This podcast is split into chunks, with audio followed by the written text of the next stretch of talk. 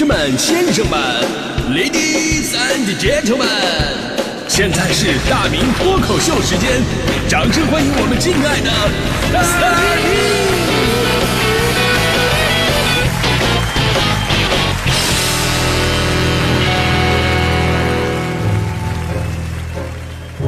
明！好，欢迎各位来到今天的大明脱口秀，我是大明。哎，呃，如果说你最喜欢的是什么季节，可能每个朋友都有自己不同的答案，对吧？但是大体上会分为两种，一种是成年人的答案，尤其像我这个年纪的人，你问他你你最喜欢什么季节，呃，他一定会说最喜欢的就是春天或者秋天，对吧？因为春天的玉兰，因为秋天的银杏，这是最美的北京。虽然说短暂吧，但是无比的绚烂。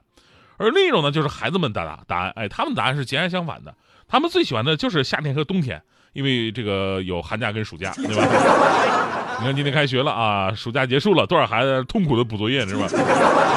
所以之前我就说过，说当一个人呢不再被有趣的游戏而牵绊，不再纠结那小鹿乱撞的情感，不再关心那些明星八卦，不再计较职场当中的那些蝇头小利，反而他开始喜欢感受庭前花开花落，看着漫天的云卷云舒。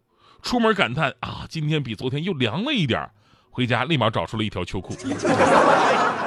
这能说明什么问题呢？这只能说明这个人呢，人到中年了，真的。所以一个人的中年呢，往往始于感慨秋天，而秋天呢，也是四季当中最有故事的季节。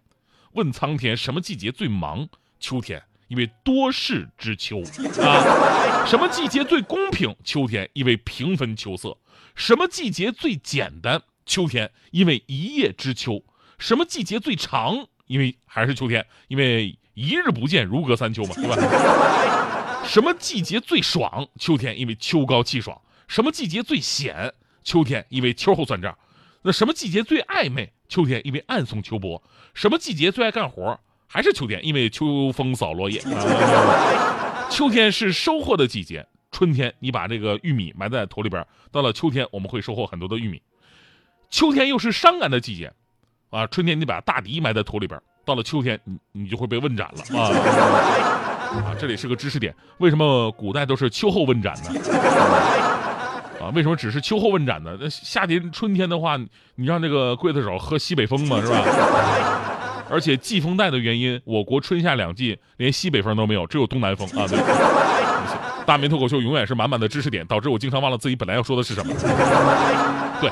为什么古代都是秋后问斩呢？知识点来了啊！因为古人认为啊，春夏是万物生长的季节，而秋冬是树木凋零的季节，象征着肃杀。那人的行为活动呢，要应顺天时，否则呢，要受到天神的惩罚。所以呢，汉代开始就有法律规定了，所有的行杀都要在秋冬季节进行，春夏呢进行行赏，秋后来行刑。呃，秋后问斩呢，就慢慢的形成了制度化了。您明白了吗？哈，如果您感兴趣的话呢，呃，呃，不不不，啊，说回来啊，就今天说的话题呢，就是秋天来了，一定要做什么事儿，对吧？刚才咱们说这个呢，也是，嗯，秋天来了，有关部门一定要会做的事儿。而对于我们这些遵纪守法的好市民来讲啊，咱们都说秋天是最美的季节，尤其对于北方这种四季分明的地方，秋天一定要做的事儿真的是太多了。比方说，秋天一定要登一次高，爬一次山，看漫山红叶。看层林尽染，注意这个“层林尽染”这个词语显得很高级啊！千万不要用什么五彩斑斓，是吧？跟最好的朋友，跟身边的那个他，秋高气爽的日子里边，哎，这里又一个知识点：什么叫秋高气爽？秋离高我们都知道，那秋高到底是什么呢？这个高啊，是形容天气晴朗，没有压低的云彩，所以秋天给人感觉意境都很高远，很苍凉。再次用地理学的角度来阐述一下，因为秋天的空气比较冷，水分不容易被蒸发，而且经常刮大风。那风一来，空中的这种尘埃全都被吹散了，因此秋天的天空是很晴朗的，所以说是秋高气爽。我刚才想说什么来着？到处卖弄知识吧，也是人到中年变油腻的一种表现。啊，对我说的是在秋高气爽的日子当中，爬爬山，谈谈人生和理想，或者感怀一下时间的流逝。和人生的匆匆，遥知兄弟登高处，遍插茱萸少一人，这才是中年人的情怀。那这个秋天一定要做的事儿呢，还有这个贴秋膘啊。很多朋友都说了，对于咱们吃货来讲啊，没有什么季节不能跟吃联系到一块儿的。而秋天呢，又让我们吃的理所当然。在古代立秋之后，民间就用吃大肉的方法，把夏天身上掉的膘重新补回来，啊，也为顺利熬过接下来的寒冬呢打下一个结实的基础。虽然说我这个夏天并没有掉膘啊，准确的说，我从小到大贴的这么多年的秋膘也都还在啊。导致前两天我左边膝盖恢复以后，我立刻买了双足球鞋，我准备复出足坛，结果第二天下楼的时候，我把右膝给扭了，知道吗？请记住我以后的英文名啊，我已经不叫四大名了，请叫我翠西啊，膝盖太脆了啊。但无论是登高望远还是贴秋膘，这都是百姓风俗啊。刚才磨叽半天，耽耽误点时间啊。接下来不要说重点了，要说重点了啊，就是有一个大家伙都不知道知识点，朋友们可以尝试一下。秋天还适合干什么呢？秋天特别适合生孩子，秋天适合生孩子啊！这个，当然这个真的不是开玩笑啊。当然你，咱要说你也不用现在着急，说现在开始做准备什么的。你听我把话讲完，把话讲完啊！我说的是要让孩子在秋天出生啊，让孩子在秋天出生，这是为什么呢？啊，我们说这个长寿啊是很多人的梦想。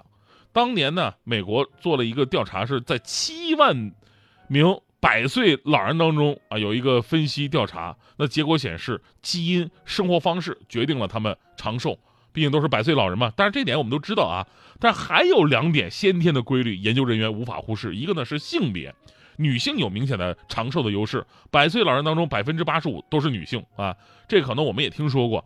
所以呢，按年龄的绝对的那种科学匹配度啊，我们其实应该都是找姐姐的，对吧？还有一个发现更加的令人震惊，什么发现？跟在春季出生的婴儿相比，在秋季出生的婴儿活到百岁的可能性会有所增高。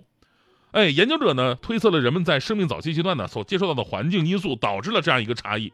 孕妇在冬季摄取的营养元素呢不是很全面，接受到的阳光啊也相对来说比较少。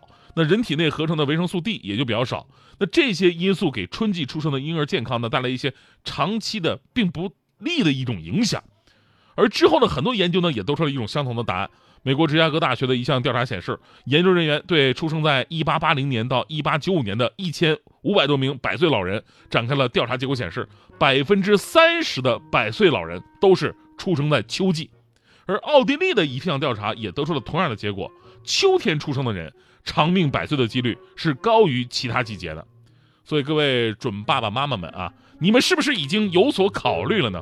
不管你们信不信，我是相信的，因为我是十月份生日，我的生日是十月五号啊。大迪，你干啥呢？你别在那装没听见啊！说到大迪啊，大迪同学真的是个极品。啊，说到秋天一定要做的事儿嘛，其实还有一个就是感慨人生。所谓伤春悲秋，人的情绪到了秋天会莫名其妙的变得敏感，这是动物属性，你改变不了。所以呢，昨天呢我们在一起，我们就聊天嘛。我说啊，眼看到了九月份了啊，感觉今年没怎么地又要结束了，一下子咔嚓一下就到了那个秋天了啊。你说秋天来了，你们就不想感慨一下吗？这时候啊，我们团队的妞妞同学就叹了一口气，说：“春夏秋冬四季的轮回。”无数生命接受着这无情的安排，匆匆来过，又匆匆的离去。也许经不起情感的牵绊，有过依恋，有过无奈。可是该走的注定要离开，错过了便是永远。我说没错，这就像落叶，是这一段关系的结束，也是另一段感情的开始。中间有秋的挑逗，风的深情，当然还有大地的财大气粗，而终究。都是命运的安排。结果大地说了：“你们都说啥呢？我听不懂啊！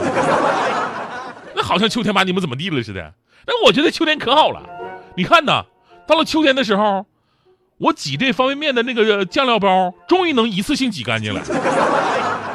啊，现在都是块儿。那以前挤夏天挤的话，一整整一手。